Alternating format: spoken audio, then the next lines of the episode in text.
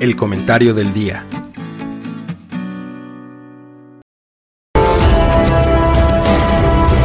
El comentario del día presenta. Tratamos de proponer ideas acerca de cómo resolver problemas súper filosóficos. estamos haciendo algo. Primero tenemos que aprender a reconocer que existen.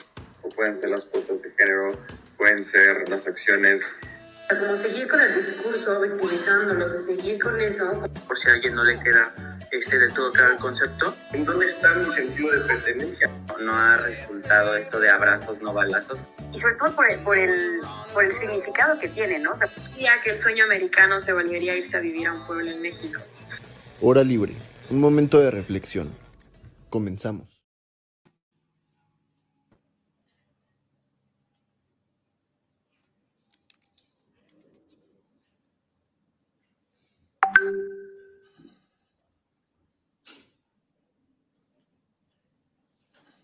¿Qué onda? Buenos días a todos y todas quienes nos están sintonizando.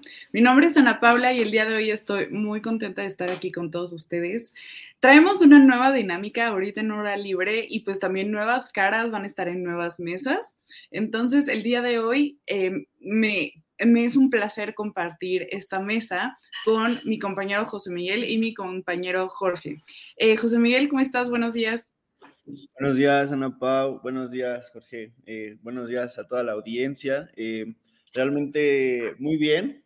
Eh, también hablando desde mi privilegio, porque pues como lo hemos visto a lo largo de la semana, pues han pasado varias cosas que, que ponen como en tela de juicio que también está el mundo, ¿no? Y creo que parte de la intención de, del podcast de hoy es justo hablar sobre estos temas y pues meterles un poquito nuestro estilo y y hablar sobre pues qué es lo que está pasando y, cómo es que tal vez el arte entra en este, en este mundo, ¿no? La música. Pero bueno, antes de ya entrar a tema, pues ya, estoy muy, muy contento de compartir con ustedes la mesa y pues listo para escuchar sus opiniones y pues aprender siempre un poco más, ¿no?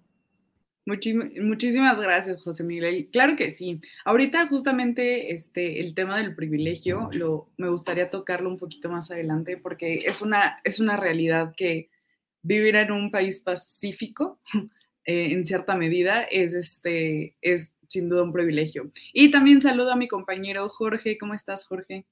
Hola, muy bien. ¿Y ustedes? ¿Cómo, muy bien también. ¿Cómo va su viernes? Pues muy temprano, la verdad, tengo clase de 7 a 10 de la mañana y ya estas alturas pesan. pesan. No son horas. No son horas, sobre todo en viernes. Totalmente de acuerdo, Jorge. y bueno, pues, a ver, vamos a, voy a hacer un recap de lo que ha pasado esta semana. Y comienzo con que el día de hoy se estrena la película de The Tour de Taylor Swift y estamos muy contentos y emocionados. En segundo lugar, ya se estrenó el nuevo álbum de quién, de Bad Bunny, sí señor. No sé si lo han escuchado. Jorge, te veo así como que mueves la cabecita. ¿Tú ya lo escuchaste? Pues, o sea, en la mañana, justo. Algunas pues, canciones. Y dije, ah, pues mientras hago ejercicio voy a escuchar un poco. Y está padre. O sea, eh, escuché mucho que iba a ser como un nuevo estilo de Bad Bunny, uh -huh. como en la radio y así. Eh, pero pues la verdad no sé, siento que es lo mismo, o sea, no me quejo porque la verdad es que es como que, o sea, no siento que es como una revolución, ¿sabes? O sea, sí, claro, un cambio de género totalmente eh, radical. Pero hablando de Bad Recuerda Bunny, que puedes escuchar de, esta de y otras columnas de opinión en comentariodeldia.com en las plataformas de Spotify, tipo, o Apple Podcasts, Google o Amazon. Y por supuesto, no se te olvide seguir a arroba comentario de, en Twitter, ¿no? Instagram y, y Telegram y a arroba comentario del día en Facebook género, y YouTube. Digo, no es mi, mi género favorito musical, pero sí creo que expresa bastante de lo que pasa a la sociedad la mayoría de la sociedad, por algo es tan famoso y que tipo más, más, más adelante incluso va a haber una forma en que podamos conectar también eh, la, el género urbano, que es la música de Bad Bunny, con el arte de protesta, ¿no? Claro que sí. Y está bastante interesante, yo todavía no lo escucho, pero a pesar de que no es mi género favorito, sí me gusta, o sea, hay ciertas canciones de Bad Bunny que sí me ponen como a bailar en las fiestas y de esas veces donde la, la, ponen y tú gritas así, ¡ah! Así, ya te pones a bailar con tus amigas y amigos. Entonces, pues esperemos que este álbum le vaya, le vaya bien y que mucho, la juventud se sienta feliz, pero también invitamos a todos aquellos adultos que creen que esto no es música para escucharlo, porque al final la música también va cambiando conforme va pasando el tiempo. Y bueno, ya como que en, un tinte más político, no sé qué, qué noticias eh, han visto, pero a ver, yo veo un tema que si quieren luego le dedicamos otra mesa de hora libre, pero Dios mío, los chapulines ya empiezan a salir del jardincito de la democracia. Y entonces tenemos a Rommel Pacheco, que, que no se nos olvide que Rommel Pacheco fue un clavadista, muy famoso, que inició su vida política en el PAN, pero, oh, oh, ¿a dónde se irá este diputado federal? Pues claramente se va a Morena, se sale del PAN, se va a Morena y pues dicen las lenguas por ahí que va a buscar este, pues la titularidad de la CONADE. Y eso no me molestaría. Creo que ya se necesita quitar a la persona que está ahí. Entonces, si es alguien deportista y que tiene experiencia deportivo estaría genial. Después, Adela Ramos, igual diputada federal, pero ella lo hace al revés. Ella sale de Morena y se va a la oposición, al PAN, claro que sí. Carlos Ramírez Marín, un priista de toda la vida, que, a ver, hemos visto que todos los priistas ya no son priistas, que ya se van del PRI. Eh, bueno, este, este Ramírez Marín sale del PRI y se va al verde, que digamos que, a ver, el verde ya sabemos que es un, eh, una sandía, verde por fuera, roja por dentro, es morena, si Morena está en el poder, es el PRI, si el PRI está en el poder, es PAN, si el PAN está en el poder. Como ahorita Morena está en el poder, pues es una sandía el, eh, el Partido Verde. Nancy de la Sierra, senadora, eh, ella, igual, al revés, sale Morena, se va al PRI. Y Nubia Mayorga, igual priista, eh, sale del PRI y llega al Partido Verde. Esto del chapulineo, compañeros, no sé cómo lo vean, pero a mí me pone, tengo dos opiniones, me pone mal, pero lo entiendo. No sé, a ver, Jorge. Pues, o sea, obviamente está bueno, desde mi punto mal, desde mi punto de vista, pero igual, o sea, no es algo que sea nuevo, ¿no? O sea, sí lo vemos exponenciado ya más hoy en día porque eh, vemos un grupo que es morena, que trae pues demasiado, pues sí, poder, por así decirlo. Entonces obviamente va a haber más personas interesadas en entrar a este grupo, pero pues, o sea, veíamos lo mismo con el PRI, ¿no? O sea, en el PRI antes, como era casi el único partido preponderante en la política mexicana, pues, o sea, todos los actores políticos pues iban hacia el PRI, o sea, y no sé, o sea, creo que no es nada nuevo. No sé si... Sí, totalmente.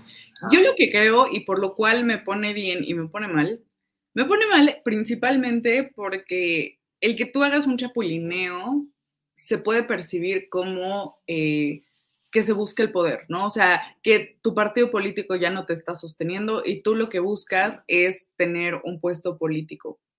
Y eso, pues, es un arma de doble filo. Un arma de doble filo en el sentido de que no dejas que haya alternancia política, que eso es importantísimo, pero también el que tú te sientas representado por tu partido político siendo un candidato o candidata es sumamente importante, ¿no? Entonces, por ese lado, este, yo lo veo terrible, pero lo veo bueno.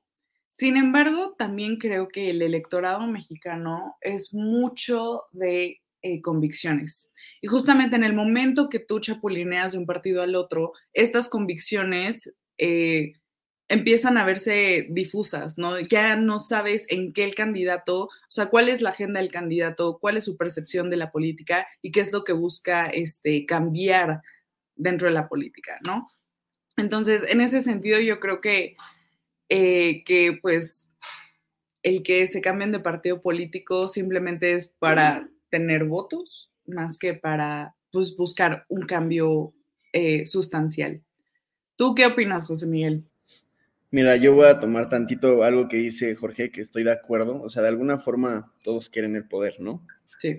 Y desde que entramos a la carrera nos dicen, oigan, el poder no es un fin, sino es un medio. O sea, que yo voy a querer estar en el poder justo para poder hacer cosas, ¿no? No por querer tener el poder en sí.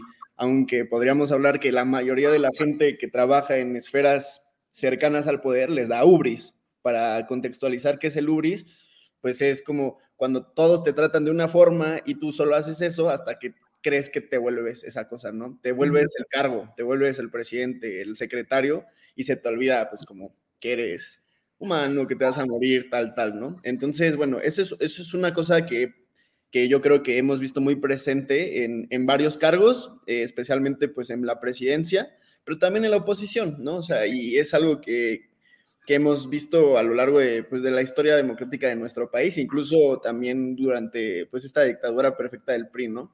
Ahora, algo que se hace muy interesante es esto que mencionas de Romel Pacheco. A mí me encantaba verlo echarse sus clavados y era muy bueno, realmente. Pero sí hay que analizar que una cosa es ser muy bueno en el deporte y otra cosa es tener la capacidad de poder llevar una institución de, del, del, calibre que tiene, pues, de alguna forma la CONADE y, hablar de que pues realmente de la fama a la política es un paso muy pequeño, por eso vemos actores, vemos a Cuauhtémoc Blanco, ahora a Romel Pacheco, que al tener una aprobación social, pues claro, están a un paso de ese voto, ¿no? Y porque el fenómeno electoral es mucho más que estar preparado, es tener una imagen, una reputación y todos buscan un prestigio, ¿no? Que eso es algo muy interesante. La imagen no siempre eh, equivale a tu reputación, ¿no? Y bueno, justo que, cómo daña tu reputación y tu imagen el que estés chapulineando, ¿no? Ahora, eh, igual siendo un deportista entrando a la política, porque desde ahí luego luego se ve como que wow, wow, wow, wow, wow, wow, wow. Tú eras clavadista, amigo. Sí, se pierde la esencia completamente y creo que ahí entra como esta frase que nos han dicho mucho en la carrera de tengo una serie de valores, pero si no te gustan, tengo otros, ¿no? O sea, justo es como yo me puedo adaptar a, otro régimen, a, a, a otro electorado, pero justo porque aquí en esencia lo que estamos viendo es que se está buscando este poder, ¿no? Y bueno, este, mm, lo que a mí me dice el chapulineo es que a fin de cuentas ni un partido ni otro es tan diferente. ¿No? O sea, nos hacen creer que los colores y tal, pero si yo puedo sin problema irme de Morena al PAN y del PAN a Morena, que aparentemente serían cambios bastante radicales, pues a mí me dice que en esencia son lo mismo, ¿no? Totalmente. Oigan, pues una sorpresa padrísima, increíble, que amamos muchísimo, es que el mundo de hora libre ha sido hackeado por el tiempo, no solo porque Jaime T. Bailey está de regreso hoy en hora libre, sino también porque aquí Bitácora Internacional, se está, perdón, Trago Económico se está haciendo presente y, oh Dios mío, licenciado en gobierno, ya licenciado en economía. Jaime Tibeili, ¿cómo estás?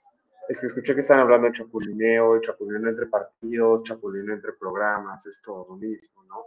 Pero, pues nada, es que ayer en la noche que grabamos Trago Económico, terminando de grabar, pasamos a saludar a Bitácora Internacional y dijimos, pues, ¿por qué no venir también a saludar libre y escuchando a José Miguel, ya extraño hablar de temas políticos en un sentido más profundo que nada más contando qué onda. Abajo ya vieron por ahí nuestro banner de trago económico, precioso también el de Bitácora Internacional está. Vean trago económico y Bitácora Internacional si quieren. Vean Hora Libre, vean Hora Libre, Hora Libre Espregón, todos universitarios también, todo, todos vean sobre todo trago económico, pero sí, básicamente nada más pasado a saludar.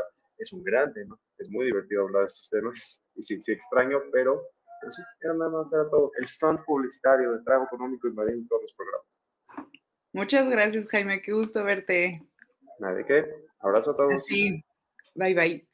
Y todos aquí, como nadie, todos hablan del chapulineo político, pero nadie del amoroso. Uh, no, no es cierto. no, no hagan ¿eh? eso, compañeros. Es más común incluso, yo creo, ¿eh? Caray, pero no, no lo hagan, sean personas decentes. Oigan, y pues otro fenómeno intenso que justamente, regresando al tema del privilegio, es el conflicto eh, israelí-palestina, ¿no?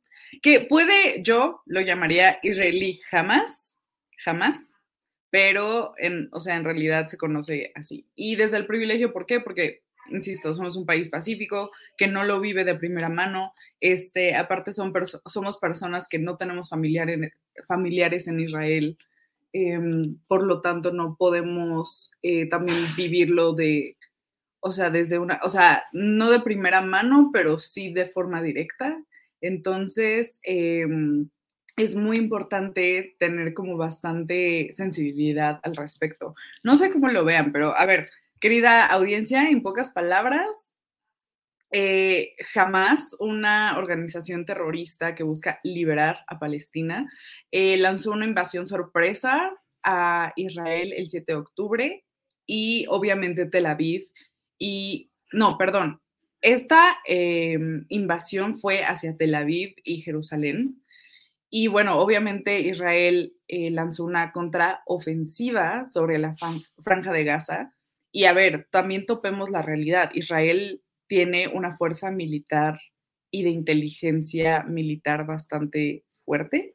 Entonces, eh, yo lo que creo es que era inminente que Israel eh, tuviera como que esta contraofensiva y esta y este ataque tan severo ¿Y qué más? Bueno, el tema, y esto está más que terrible, hay más de 800 muertos en Israel, más de 2.400 heridos, según el New York Times, al menos 687 muertos en Palestina y 3.700 heridos. Y bueno, el tema de los rehenes, ¿no? Más de 150 rehenes de varias nacionalidades han sido tomadas por Hamas.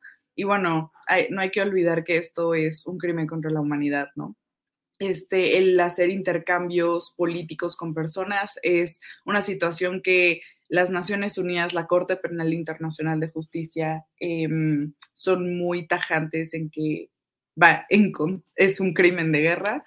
Y pues bueno, esta situación eh, sin duda es eh, pues una tragedia, ¿no? Realmente, sobre todo por el nivel de guerra que se está que se está llevando en ambas partes y también porque jamás es un grupo terrorista, ¿no? O sea, considerado un grupo terrorista por Estados Unidos, por la Unión Europea y bueno, el que México no se haya posicionado al respecto,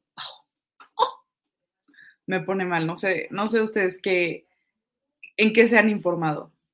Digo, a mí me gustaría como agarrar tantito lo que mencionas sobre el privilegio, porque creo que de alguna forma sí estamos... Em, acostumbrados a ver este tipo de violencia.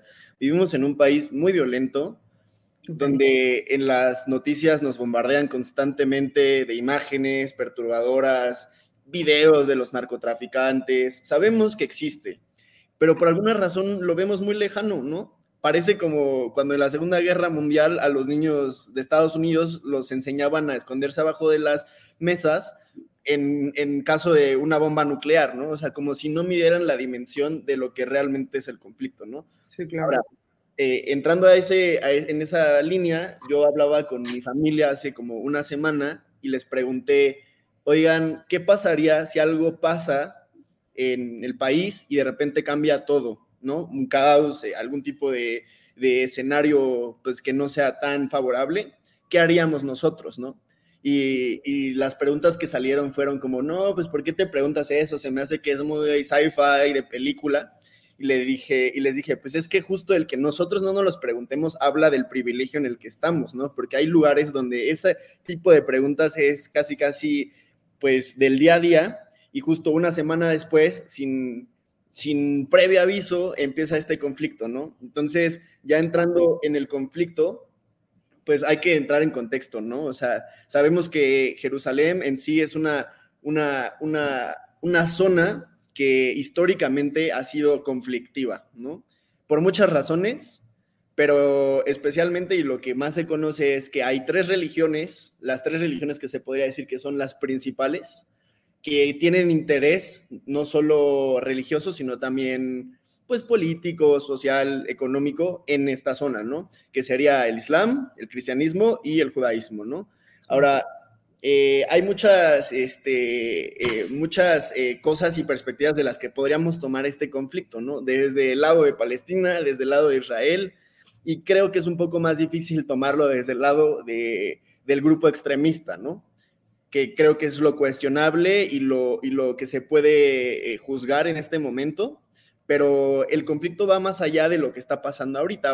aparte, como tú mencionas, Ana Pau, Israel tiene una inteligencia y contrainteligencia extremadamente importantes, ciberseguridad tal, y el que no hayan podido prever este ataque, a mí no me hace sentido, ¿no? Porque incluso el grupo radical ya había avisado que tenía una intención de hacer esto, ¿no? Entonces, como de repente dijeron, no, pues váyanse de vacaciones, no pasa nada, o sea, a ver cuándo pasa esto. Sí me explico, o sea, no, no me hace sentido el timing. Aparte de que también hay otra guerra ahorita en el, en el o sea, en el contexto histórico, ¿no? O sea, que Rusia, Ucrania, los conflictos de Medio Oriente, o sea, hay muchos conflictos, ¿no? Solo que la media decide pasar algunos y otros no, y unos te las ponen de un lado y el otro no, ¿no? Entonces yo creo que hay que aclarar una cosa, este conflicto ya no es puramente religioso, de hecho diría que es más geopolítico que nada. ¿A qué me sí, Totalmente, sí, o sea, 100% es temas de pues, territorio al final. Sí, justamente, eh, o sea, hay muchas cosas que podríamos hablar, ¿no? De, de que eh, de alguna forma eh, este interés geopolítico no solo es entre Israel, Palestina, Irán, ¿no? De, dónde sacaron el financiamiento el grupo radical, sino que también va, entra Estados Unidos, Gran Bretaña, entra Francia, entra Alemania, después de la Segunda Guerra Mundial, ellos entraron a Israel porque es un puerto aeroportuario muy importante, geopolítico, etc., etc., ¿no? Entonces, justo el, que nosotros le atribuyamos un, tema religioso puramente creo que es un sesgo muy importante que nos aleja como de entender qué es lo que está pasando detrás en la geopolítica y que justo esta idea de que el derecho del primer ocupante es el que te puede como legitimar, ya sea la violencia o la defensa de una ciudad, creo que ya no aplica porque como lo vemos en el mundo, el derecho del primer ocupante no existe. O sea, pregunta. Claro, no, así como se dividieron Europa, no fue por eso. O sea, la historia de los territorios. O sea, nadie respeta, el, ¿sabes? Es el que queda al final, el que tiene más fuerza para defenderlo o más aliados para, para entrar en eso. Entonces, ya para cerrar esta intervención, yo creo que el que esté saliendo esta guerra ahorita y al mismo tiempo esté la de Ucrania contra Rusia y se estén moviendo los BRICS y la OTAN y al mismo tiempo las redes sociales, no es coincidencia yo no creo que sea coincidencia y que hay un amplio espectro de teorías conspirativas que podrían entrar, pero digo, eh, vamos más por la parte de sensibilizarnos y de atender que es un problema muy fuerte y que está habiendo pues mucha radicalidad en estas acciones que son muy cuestionables, pero que no podemos eh, englobarlo solo en eso, que hay muchas más cosas por detrás que valdría la pena analizar porque no es un conflicto de hoy, de hace 10 años, sino desde hace mucho, mucho, mucho tiempo. Sí, por supuesto. Y yo creo que aquí invitaría a la audiencia también a, o sea, a investigar al respecto, porque algo que se ha repetido constantemente es que jamás no es Palestina. O sea, Palestina es, eh, diría que un Estado soberano, pero, híjole, para algunos es un Estado soberano, para otros no es un Estado soberano. Pero em, en este sentido es muy importante eh, diferenciar que el grupo, que un grupo terrorista es quien está haciendo estos ataques realmente, ¿no? Que por eso se van a este a darle todas las, las fuerzas militares, híjole, en el mundo lo hemos visto, ¿no? Estados Unidos ha sido el primero en pasarse por el arco del triunfo de los derechos humanos de las personas, de pues los grupos terroristas. Algunos argumentarán que justamente porque son terroristas no deberían tener derechos humanos, otros sí. Sin embargo, este, aquí no, no es un tema de opinión, no es un tema este, de yo pienso, yo creo, es un tema de hechos, ¿no? Entonces, en este sentido, hay que ver los hechos tal cual son eh, y en la mayor medida de lo posible mantenernos neutrales ante, ante estos hechos. Pero bueno, oigan, en este mismo sentido, eh, porque aparte ha sido una guerra que ha venido toda la vida, podemos transicionar un poco al tema este, del arte y la revolución, ¿no? O sea, y claramente Bansky, que Bansky es un artista anónimo, que nadie sabe quién es, pero todo el mundo sabe quién es.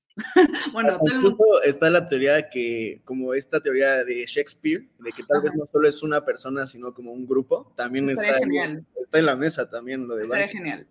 Pero, a ver, Bansky es un artista muy eh, contemporáneo, contemporáneo, digo, de este, este siglo, que dentro de sus obras de arte hasta cierto punto tiene ciertos tintes revolucionarios, ¿no? No todas sus obras de arte son revolucionarias, algunas sí, y justamente en la franja de Gaza, Bansky tiene algunas, eh, digamos, pinturas de graffiti, ¿no? Porque aparte Bansky se caracteriza por utilizar el graffiti y estenciles para, este, no sé si le diga así en español, pero yo creo que sí, eh, para, este, pues, poner sus, este, pues, estas digamos, statements, ¿no?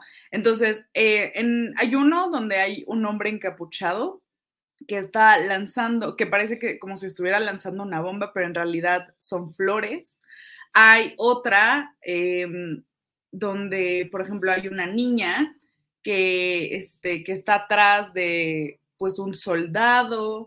Hay otra de un gato. Hay otra de un policía que está como que jalando la, el muro de Gaza y atrás se ve como un paraíso, entonces también como que esta representación de que realmente si el mundo quiere quitar las pues bardas seríamos un, mundo mejor, más unido. Entonces, eh, pues al final la representación y el arte ha estado también en los movimientos políticos. ¿no? Ahora sí no sé cómo ustedes este, vean la la política y sobre todo el tema de la música? Pues, o sea, la neta no soy experto en el tema, pero siempre he creído que a través de, por ejemplo, la música, o sea, uno puede hacer entender a otra persona algo que de otra manera no lo estaría entendiendo. No sé si me explico. Entonces, el mundo en el que vivimos está lleno de conflictos, de, disyuntivas, en donde las personas generalmente no nos ponemos de acuerdo en casi nada. Lo vemos en la política, con las guerras y todo. Entonces, si encontramos en el arte un medio para dialogar y, pues sí, o sea, hacer entender nuestra percepción del mundo de una manera en que no generen conflictos esto, pues entonces, o sea, ya tenemos las de ganar, ¿no? O sea, y podría ser una, una, herramienta mucho más usada justo en el medio político, social, en el medio internacional para generar diálogo. No sé qué opinen de, de eso. hecho, un por las vidas, ¿no? Eh, no, es cierto. que soy un apasionado de este tema. Yo realmente creo que es por aquí la forma en la que podemos movilizar ciertas ideas, podemos hacer y expresar lo que sentimos porque ya lo, ya lo hemos visto en varias expresiones, como dice Ana Pau, en Banksy, en el arte urbano, con el graffiti, pero también están los Beatles, y también está el rock en Latinoamérica, y el jazz, y el blues, y el ritmo en África, y, y hay un buen de expresiones que ahorita podremos ir analizando, que creo que es bastante interesante, pero yo creo que hay que empezar por definir qué es la protesta. ¿No? O sea, ¿por qué se protesta, no? O sea, es algo que ha pasado a lo largo de, del tiempo y que muchas veces como que se nos va. ¿Por qué se protesta? Entonces, de alguna forma, la protesta es una acción individual o colectiva dirigida a expresar ideas, valores, visiones, disidencia, oposición, denuncia o incluso una reivindicación, ¿no? Ahora, esta protesta social le podemos dar un carácter esencial para, para la consolidación de las democracias de las democracias, porque es la forma en la que la sociedad hace valer sus derechos, sus ideas, ¿no? Y participa en la esfera pública, me encanta. Ahora, hay que aclarar algo muy importante y yo creo que sí es un fenómeno que se da en muchas partes del mundo, especialmente en regímenes muy dictatoriales y autoritarios, pero incluso en Latinoamérica que creemos tener una democracia y la libertad en Estados Unidos, donde este tipo de expresiones son altamente reprimidas, son altamente distorsionadas, limitadas, ¿no? ¿Por qué? Porque de alguna forma se ven como una alteración al orden público o como una amenaza a la estabilidad. Hablar de esto a mí me prende muchísimo porque de alguna forma nos está dando un poco la esencia de lo que logra este tipo de movimientos. Sí, por Es orden, logra eh, que la gente que está en el poder se vea un poco amenazada. Y lo, y lo podemos ver en muchos ejemplos donde se ha censurado la música, se han censurado a los artistas, que justamente son a los primeros que se censuran, a los que escriben sobre las cosas, a los que se expresan, a los que quieren comunicar y generar como esta colectividad, son a los primeros que censuran, porque a los demás, pues los tienen amarrados a través del miedo, ¿no? Pero bueno, ahora justo ya hablando un poquito de, de la protesta, entramos un poco a la música, ¿no? Y últimamente, en estas últimas décadas, existe mucho esta idea de que la música es un lenguaje universal, ¿no? Que la música es capaz de mejorar y armonizar los conflictos, resolver la, eh, la polarización, reconciliar, eh, superar traumas de guerra, entran temas como la musicoterapia, entran sí. temas como eh, la sensibilidad, ¿no? Pero, y algo que es muy, muy interesante, es que de alguna forma la música no solo tiene aspectos positivos, también ha sido usada para términos negativos. Por ejemplo, en el Tercer Reich, eh, en la Alemania nazi, se usaba para generar una ideología de exaltación nacionalista, ¿no? Uh -huh. En algunos casos, por ejemplo, Sarajevo, países que estuvieron en guerras, se usaba para expresar el dolor que se sentía, ¿no? En el caso del blues, eran cánticos de esclavos en, en plantas de tabaco, de algodón. Sí, que representaba esta tristeza, ¿no? Que vivía, o sea, que vivía el, el, la persona que estaba esclavizada y pues por eso es blues, porque estaba siempre blue. Exactamente, el blues es como medio melancólico, ¿no? Uh -huh. Después llega el jazz y es otro tipo de protesta y el arte urbano es otro tipo de protesta pero a mí me gusta que podamos entender cómo esa esencia, ¿no? O sea, no solo es analizar la música como, ah, mira, tiene un poder transformador, sino también como qué música se genera en ciertos contextos. Por ejemplo, vámonos a Israel, a Palestina, vámonos a Kosovo, vámonos a China, y podemos entender con la música que se crearon en ciertos contextos qué es lo que se sentía en esa sociedad, ¿no? Y, y, y, y de esa forma creo que es muy ilustrativo ver los alcances que tiene la música, ¿no? Pero sí, o sea, la música también se ha usado como tortura y es impresionante, o sea, como, como el poder eh, sabía que la música tenía este efecto y, los, y en esencia los gobiernos totalitarios usan monopolio de las artes, o sea, el cine, la música, el discurso, también para lograr esos efectos, pero para su visión, ¿no? Entonces yo sí soy partidario de que la música es como una herramienta vital para nosotros, pero hay que aprender a entenderla, ¿no? Ahorita podemos seguir, pero a mí me interesa saber qué piensan sobre esto. Ay, Dios mío. Yo voy a empezar. Primero que nada, felicito tu introducción. Me encantó porque realmente es que la música es parte de la política de una forma tan increíble y de la democracia, ¿no? Entendiendo democracia como participación de, todas estas esferas eh, de la sociedad. Pero, híjole, yo me metí en el tema de la música revolucionaria porque yo soy una persona muy política, este, siempre me ha interesado la política y voy a decir que mi formación de filosofía política me la dio Panteón Rococó, claro que sí, y entonces eh, a través de escuchar Panteón Rococó, Molotov, este, Escape, fue como también yo pude entender estas diversas ideas que la sociedad debería... Eh, este, prestar más atención, ¿no? Por ejemplo, eh, un, un, un párrafo de la, este, de la canción de la carencia de Panteón Rococó. Y entonces dice, por la avenida va circulando el alma obrera de mi ciudad, gente que siempre está trabajando y su descanso lo ocupa para soñar. Después de ocho horas de andar laborando, desesperanza se siente en el hogar, pues con la friega que hay a diario ya no alcanza para progresar. Y así han pasado decenas de años pues en un mundo globalizado la gente pobre no tiene lugar. La gente pobre no tiene lugar. Y ahí todo el mundo se prende, ¿no? O sea, y, y obviamente esto, eh, o sea, este tipo de canciones, a la gente le gustan mucho porque realmente no solo representan una realidad, sino también, como tú dices, representan una manifestación.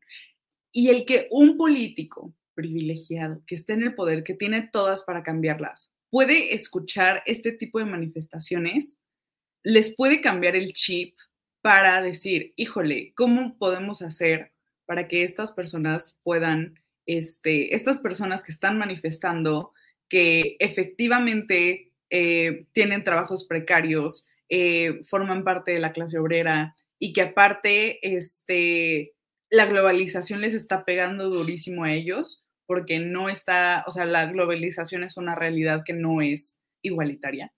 Em, ¿Cómo puedo hacer estas políticas para que sean mejores? ¿no? Igual, por ejemplo, en el caso de em, Escape. Escape es una banda de ska, es que a mí el ska me encanta, pero eh, es una banda de ska de España que es antimonárquica. Y justamente cuando fue eh, la emisión de Bitácora Internacional de Monarquías, la mencioné porque tienen toda una canción que empieza con No me toques los borbones y después esa canción, toda ella, eh, empieza a ser antimonárquica, ¿no? Y justamente tienen em, un lyric que me encanta, que me gustaría, este, que me, que me gustaría decir, que es jaque al rey, ni esclavos ni lacayos, jaque al rey, ni reyes ni amos, jaque al rey para ti, para mí, fuera el rey, ¿no? Y toda la parte eh, inicial de esta canción es justamente una sátira de cómo los reyes viven, ¿no? Soy jefe de Estado sin ganar elección. ¿Qué me cuentas, peón? Mi vida es el copón y mi apellido Borbón, ¿no? Entonces, desde ahí, aparte de que se hace una musicalidad con las palabras, hasta cierto punto un, un, poemita, eh, pues también representa de forma súper fuerte cómo eh, cierta parte de la ciudadanía percibe la monarquía, ¿no? O sea, no la perciben como esto que nos va a unir, sino lo perciben como esto que no es democrático, que es puro placer, etc. Igual hay una frase que me gusta mucho de, una canción de escape que dice, eh, te voy a decir la realidad, hermano, la desigualdad, la desigualdad no, no es ley de vida tu desigualdad. Entonces también amamos, amamos el Sky y amamos la música revolucionaria. ¿Qué onda? ¿Tú, tú, qué, tú qué piensas, Jorge?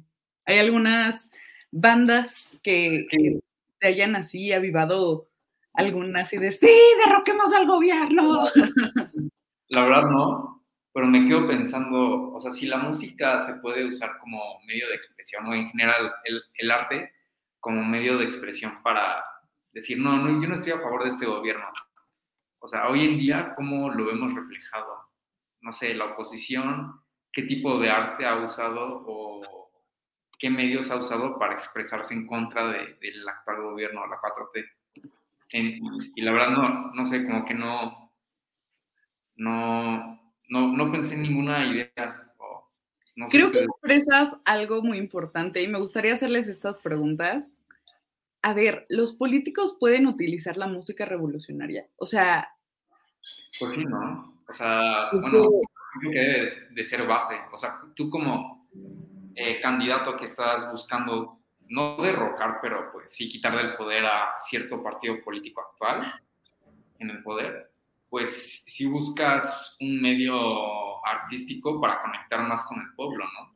Yo me enojaría muchísimo si el PAN utiliza canciones de Panteón Rococo. O sea, yo sí creo que los políticos saben de esa herramienta que podrían usar, pero lo más que han hecho, y que digo, no está mala, pero es una basura, en realidad es la de la de Movimiento Naranja. O sea, es lo más musical que he visto que se ha hecho en la política, lo cual a mí me entristece demasiado. De hecho, parte de la esencia en la que yo estoy estudiando gobierno es porque yo sí tengo una intención de poder traer o tratar de meter en la agenda el arte en la política, o sea, que busquemos formas distintas de expresarnos, ¿no? Pero ahí te va, Jorge, y yo creo que me vas a dar la razón. Claro que has cantado con todo pecho una canción revolucionaria, por ejemplo, Molotov, dime que no, te la sabes de memoria.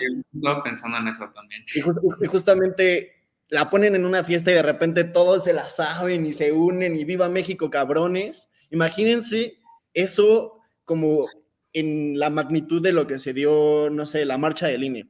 o sea, tiemblan los políticos, ¿sabes? Con eso. ¿A qué, ¿A qué grado voy? Que ha habido varios movimientos, que creo que es buena forma, eh, buen momento de entrar en ese tema.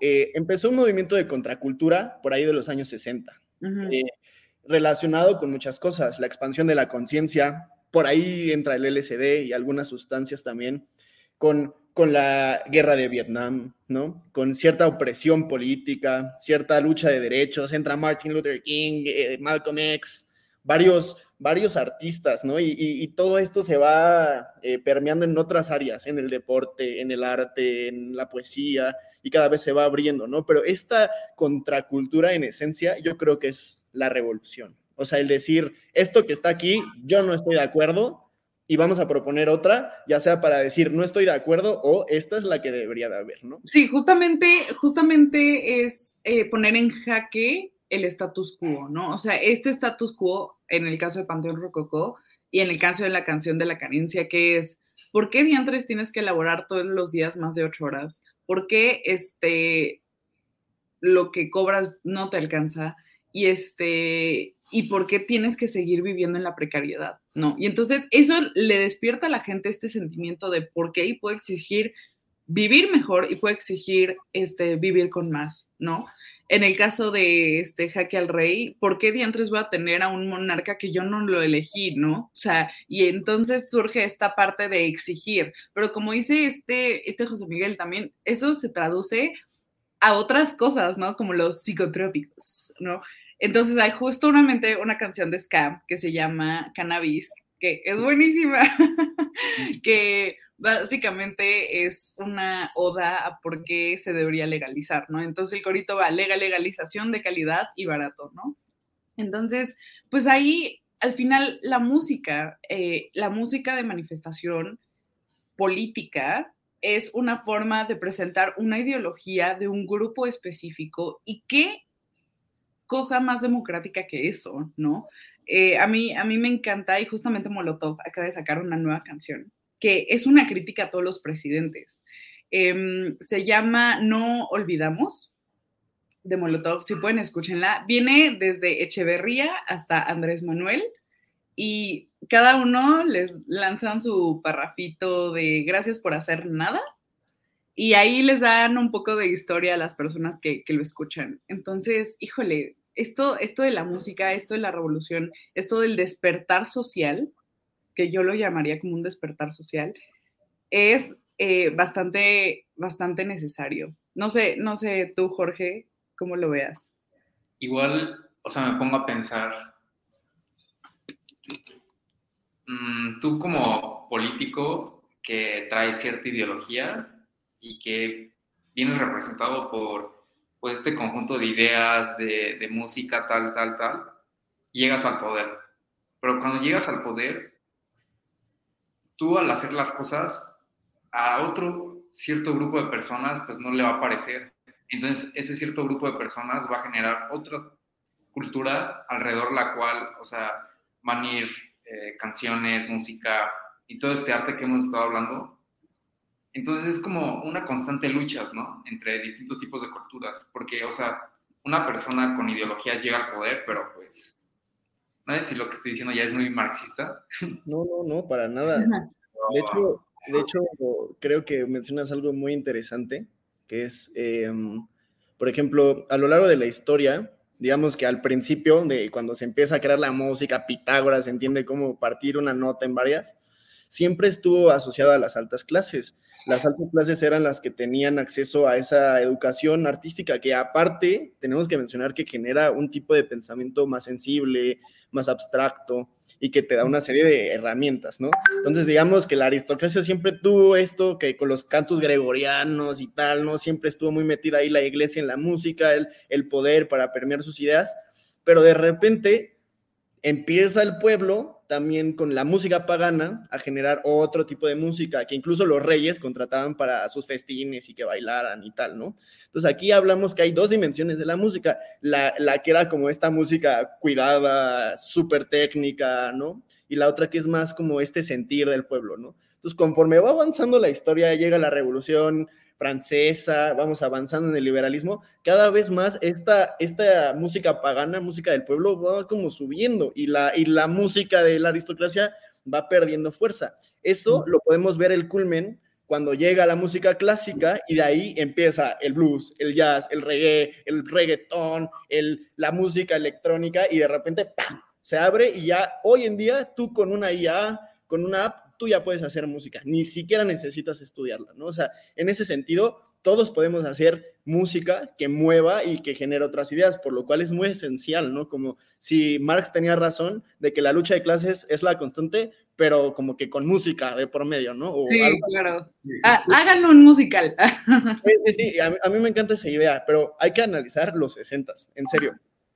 Movimiento hippie en contra de la guerra de Vietnam. Se empieza a abrir la conciencia, los virus, el arte, permea toda Latinoamérica sus ideas, empiezan a rebelarse contra los gobiernos. ¿Y qué pasa? Guerra contra las drogas de Nixon. ¿Qué pasa? Represión contra el rock and roll en México, en Latinoamérica. Sí, claro. Justo este movimiento de contracultura les causó miedo a estos que traían una idea, una serie de bagajes y dijeron, ni madre, yo no voy a dejar que esto salga, los voy a silenciar, los voy a apagar, ¿no? Y, y es impresionante, José Miguel, hay un pequeño paréntesis. Realmente las nuevas generaciones eh, y yo incluida hasta cierto punto, hasta que me puse a investigar, realmente no ubicamos por qué diantres el rock se canceló en México. O sea, literalmente el rock fue cancelado en este país, literalmente el gobierno hizo esa maniobra autoritaria de, o sea, de, ¿cómo, no es cancelar, es eh, prohibir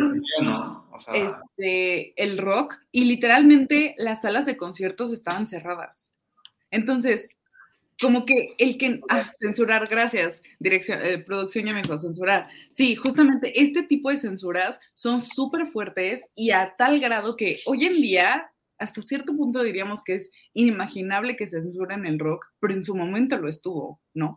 Entonces, y contestando a tu pregunta, Jorge, este, yo lo que creo es que parte, o sea, una parte hermosa de la democracia, porque pues qué más quisiéramos vivir en un mundo donde ya con un régimen, ese régimen es perfecto, ya todos vivimos felices. No, al contrario, o sea, cada oposición, cada, este, cada partido político tiene su forma de vivir y justamente lo que yo esperaría de estar en una democracia fortalecida es que se anden peleando con música, ¿no? O sea, el, el que se puedan este, andar ahí dando fregadazos políticos a través de, este, de manifestaciones, a través de performance. Y al final, quien realmente hace eso, realmente no son los políticos, es la propia ciudadanía. Si nosotros nos vamos a, a cómo también el movimiento feminista ha tenido una historia dentro del arte, los performance que la comunidad este, feminista, pero también la comunidad trans han hecho en conjunto respecto a este, esta idea de cultura de la quinceañera y, todas estas imposiciones sociales que se, le, que se le ha hecho a la mujer han sido parte de la ciudadanía, cómo vienen a, a posicionarse en la agenda pública y no a través de los políticos. Y a lo mejor es porque los políticos andan cegados, no sé, o sea, realmente, ¿qué es lo que... La siguiente pregunta, eh, ya como para ir concluyendo, ¿qué es lo que ha limitado a los políticos a incluir el arte? O sea, yo realmente me cojo con esta pregunta. O sea, ¿un político puede ser artista? Yo creo que sí. De hecho, así como el, en esencia los griegos decían que el gobernante debía ser filósofo, también entra de que tiene que ser artístico, porque el arte te hace sensible, te hace abierto, te, eh, te entiendes que para que haya llegado el blues, tuvo que haber otros 10 elementos que se juntaron, ¿no? Para que haya llegado la salsa, se juntaron de varios lados, no solo es como una línea, ¿no? Y en esto les pongo aquí el nombre del que inventa el término contracultura, se llama Theodore Rosak. Y lo interesante de aquí, que yo soy súper, súper revolucionario en ese aspecto, es que la sociedad no se cansa de decirnos que nosotros como jóvenes tenemos mucho que aprender, que tenemos mucho que mejorar, que todavía, ¿sabes? Eh, que todavía nos hace falta callo, que la sociedad de cristal, todo el tiempo nos están diciendo quiénes somos, pero en esencia, la gente que ha sido famosa, tanto en el deporte, en la música, en la poesía, todo esto artístico, empiezan jóvenes, no empiezan viejos, o sea, empiezan jóvenes. Es, es un movimiento de la juventud, el rock and roll, el movimiento hippie, el reggaetón, lo que ustedes piensen, es un movimiento juvenil, no es un movimiento de, los políticos que ya escuchan su música y no, y no cambian los géneros que escuchan. ¿Me, explico? Es algo de los jóvenes y por eso yo creo que causa tanto ruido, porque es como, oh, opa, o sea, es que estas nuevas ideas se están volviendo fuertes, ¿no? Entonces yo creo que en esencia un político debería de ser un músico, ¿sabes? O sea, que al menos vea la esencia y lo bonito que tiene dentro de pues, ¿por qué? Porque le apostaría a la educación, le, metería educación musical a los niños. Hubo un intento de musicalizar al país con las flautas.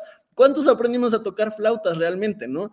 Como si fuera lo único en la música, lo más esencial es el ritmo y la voz, ni siquiera necesitas gastar dinero para eso, ¿no?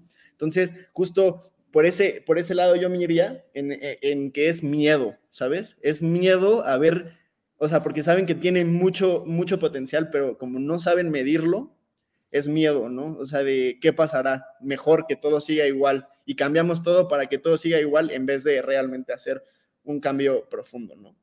Este, yo me gustaría meterles el video ahorita, el de la salsa, y les voy a explicar por qué. Te va narrando cómo un género agarra instrumentos de todos lados ya hablando de que sabemos que es un movimiento que empieza en África y que el jazz es protesta y que en México pasaba todo esto, como que podemos ver que no solo la música protesta tiene palabras, sino ritmos y sonidos también, ¿no? Entonces es un video muy pequeño que yo creo que les puede gustar y, a ver qué tal. Seguro ya lo han visto, es una joya. Salsa. Salsa is flavor and spice. Salsa is Latin soul. Salsa is ritmo, rhythm. It started in Africa con la conga, skin on wood.